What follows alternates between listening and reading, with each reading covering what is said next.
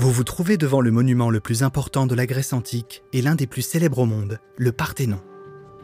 Ce temple est l'un des plus sacrés de la ville car il était dédié à la déesse Athéna, protectrice de la ville et déesse de la sagesse, des artisans et de la guerre.